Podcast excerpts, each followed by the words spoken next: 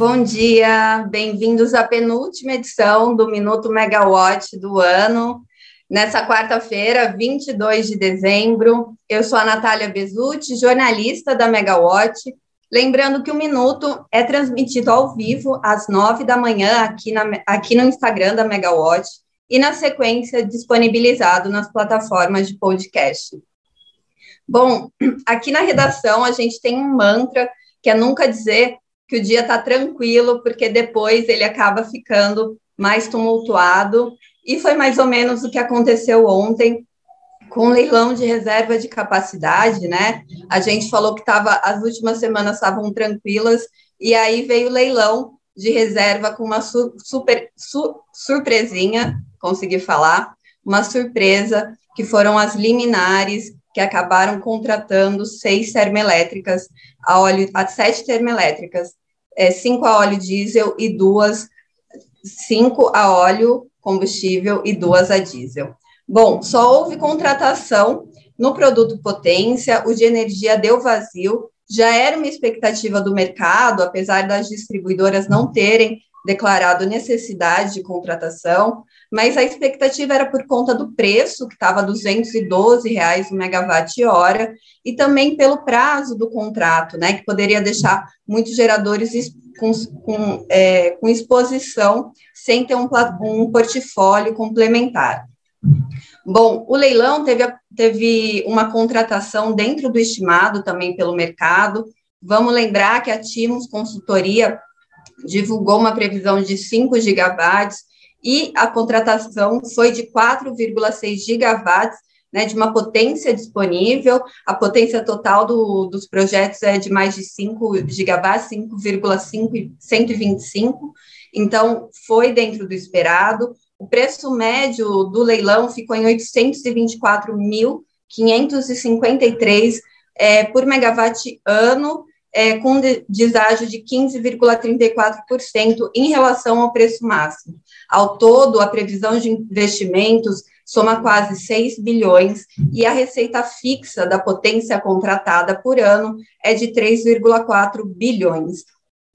A contratação, segundo uma análise é, feita ontem ainda pelo time da Megawatt Consultoria, é de que é, a contratação resulte num encargo de cerca de 4,80 reais o megawatt-hora, assumido por todos os consumidores. Bom, vamos falar da pegadinha, né? Foram 17 térmicas contratadas, das quais sete usinas com liminares para participar da disputa, porque elas tinham um CVU acima de 600 reais o megawatt-hora. A determinação é que só poderiam participar da, da contratação é, térmicas com CVU até 600 reais um megawatt-hora. Mais sete usinas conseguiram é, essa liminar na justiça para participar.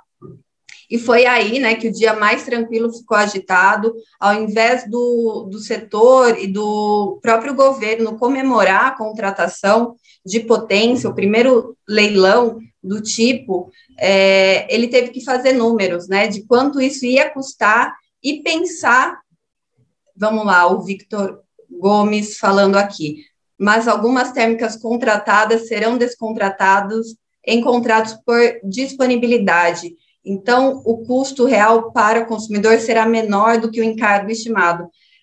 Tem alguma questão ainda de como vai ser essa, essa descontratação, né? O governo ainda não sabe, foi o que eles conversaram ontem com a Camila Maia, que estava na coletiva de imprensa, eles ainda não sabem se vão fazer uma nova contratação no próximo ano, ainda no primeiro semestre de 2022, Victor, é, ou se as termoelétricas que estavam ali na fila, né, vão ser contratadas, as termoelétricas com CVU mais baixo, que estavam na fila é, e não foram contratadas, se elas entram suprindo isso. Então, ainda não tem uma decisão judicial, o governo vai ter que ir à justiça e ainda está estudando como é que vai ser o modelo para o próximo ano, tá? Então, o que a gente sabe até o momento é isso, e por isso que o encargo estimado está em torno de R$ 4,80 o megawatt-hora, considerando o, as premissas atuais, porque nem mesmo o governo sabe como é que fica para o próximo ano.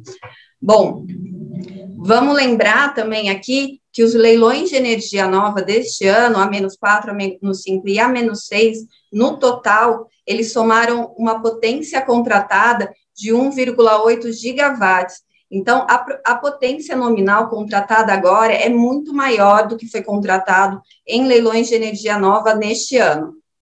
Quem colocou as liminares foram as termoelétricas a óleo combustível Global 1 e 2, a Geramar 1 e 2, termoelétrica Viana, essas com óleo combustível, e na sequência entraram as, as usinas a óleo diesel, Potiguar 1 e 3. Então, o governo né, informou que pretende reverter essas liminares, como eu estava explicando aqui, mas ainda não sabe se a potência delas vai ser contratada no futuro certame ou se entram os próximos empreendimentos da fila que participaram do leilão, mas não saíram é, vencedores. Então, o governo ainda estudando se vai ter essa convocação ou um próximo leilão.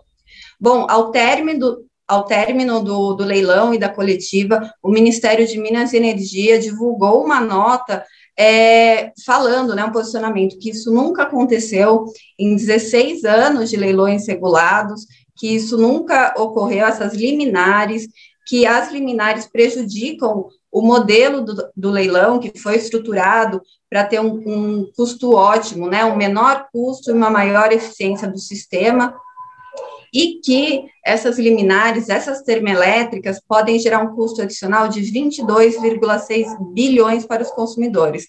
Aqui, considerando 15 anos de contrato e com uma operação que demande é, o acionamento dessas usinas quatro meses por ano nesses 15 anos de contrato. Então, o governo já fez as contas desses 22,6 bilhões. No geral, é, tirando essa pendência, considerando todas as usinas contratadas, outras 10 usinas é, levaram, né, sem ser óleo combustível ou óleo diesel, sendo nove a gás natural, que já era a favorita do leilão, e uma de bagaço de cana-de-açúcar. Seis usinas ficam no Nordeste, quatro no Norte, seis no Sudeste e Centro-Oeste e uma na região Sul. Então, fica para o ano que vem o resultado desse primeiro leilão de contratação de potência, né? Que era muito aguardado pelo mercado e que já entrou no cronograma de leilões do governo de 2022 a 2024, com dois leilões por ano. Ontem também foi dia do CNPS reunir é, em reunião extraordinária para deliberar sobre o modelo de privatização da Eletrobras, é, aceitando recomendações do, da última reunião do TCU há duas semanas. A, a reunião do TCU, há duas semanas não, foi quarta-feira passada. A reuni reunião do TCU deixou para 2022 o voto do relatório, lembrando que teve um pedido de vista do ministro Vital do Rego, mas que não dava para ser deliberado por conta do recesso, né, do tribunal. Então, ficou para o ano que vem, sem impedir o, a continuidade da, do, do modelo de desestatização da, da Eletrobras, só que o governo já se antecipou e acatou algumas recomendações. Então, o valor definido dos contratos da Eletrobras ficou agora em 67 bilhões, ante ao valor de 62,5 bilhões que tinha sido aprovado pelo próprio CNPE na, é, na modelagem anterior, né, na reunião anterior que aprovou a modelagem. A principal alteração foi porque o Ministério aqui, né, o Ministério e os demais agentes que compõem o CNPE é, consideraram no cálculo do valor adicionado é, o, o, preço futuro da energia, que era a recomendação do TCU, que passou de 155 megawatt-hora para 172,14 o megawatt-hora. O CNPE também alterou o montante que vai ser revertido à modicidade tarifária pela conta de desenvolvimento energética, pela Eletrobras e suas subsidiárias. O valor, que antes era de 29,8 bilhões, agora passou para 32 bilhões. Então, o CNPE acatou já é, previamente as considerações do ministro relator do TCU, Haroldo Cedras, e incluiu a, os apontamentos indicados no seu relatório. O CNPE também incluiu na modelagem da, da privatização da Eletrobras a obrigação de que a concessionária elabore um estudo de viabilidade técnica e econômica para indicar o para identificar o aproveitamento ótimo para as 22 hidrelétricas que estão é, no modelo, né? Essa, esse estudo tem que acontecer em 36 meses e depois de aprovado, ele tem 132 meses da assinatura do contrato para que seja executado.